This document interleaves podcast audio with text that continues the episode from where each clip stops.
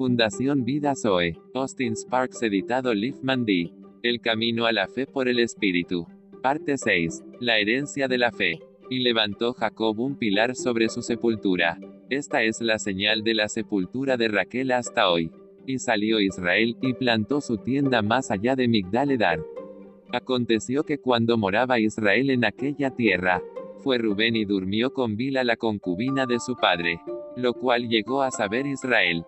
Ahora bien, los hijos de Israel fueron doce.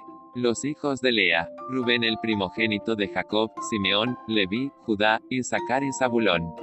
Los hijos de Raquel, José y Benjamín. Los hijos de Bila, sierva de Raquel, Dan y Neftalí. Y los hijos de Silpa, sierva de Lea, Gad y Aser. Estos fueron los hijos de Jacob, que le nacieron en Padan Aram. Después vino Jacob a Isaac su padre a Mamre, a la ciudad de Arba, que es Hebrón, donde habitaron Abraham e Isaac.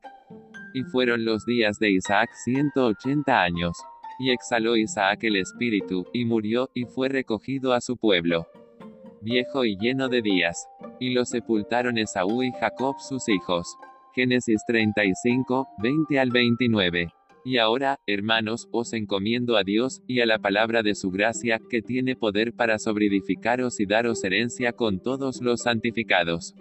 Vemos a Jacob que coguea, vemos que muere a su vida natural con Raquel, y pone una señal hasta ahora, alcanza la herencia, pero vemos en sus hijos la vida en sí mismos lo cual se vive hasta ahora.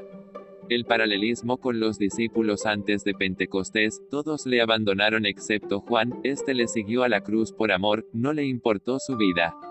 Veamos a Noé. Por la fe fue advertido por Dios acerca de cosas que aún no se veían, con temor preparó el arca en que su casa se salvase, y por esa fe condenó al mundo, y fue hecho heredero de la justicia que viene por la fe.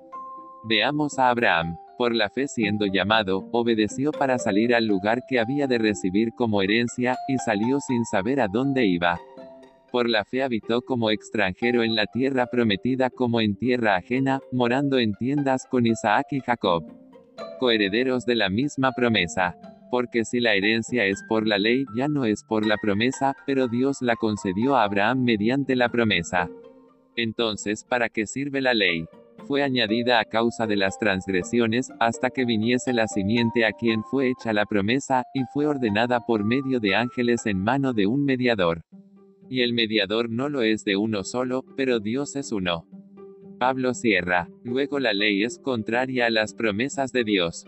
En ninguna manera, porque si la ley dada pudiera vivificar, la justicia fuera por la ley. Mas la escritura lo encerró todo bajo pecado. Para que la promesa que es por la fe en Jesucristo fuese dada a todos. Pero antes que viniese la fe, estábamos confinados bajo la ley, encerrados para aquella fe que iba a ser revelada. De manera que la ley ha sido nuestro ayo, para llevarnos a Cristo, a fin de que fuésemos justificados por la fe. Pues todos sois hijos de Dios por la fe en Cristo Jesús. Porque todos los que habéis sido bautizados en Cristo, de Cristo estáis revestidos por su vida. Porque todos vosotros sois uno en Cristo Jesús. Y si vosotros sois de Cristo, ciertamente linaje de Abraham sois, y herederos según la promesa. Y hallé que el mismo mandamiento que era para vida, a mí me resultó para muerte. Porque el pecado, tomando ocasión por el mandamiento, me engañó, a través del bien, mis deseos, mis anhelos, en simples palabras por ser, tener o poder, y por eso mi naturaleza o pecado, me engañó y me mató de manera que la ley a la verdad es santa, y el mandamiento santo, justo y bueno. Luego lo que es bueno, vino a ser muerte para mí.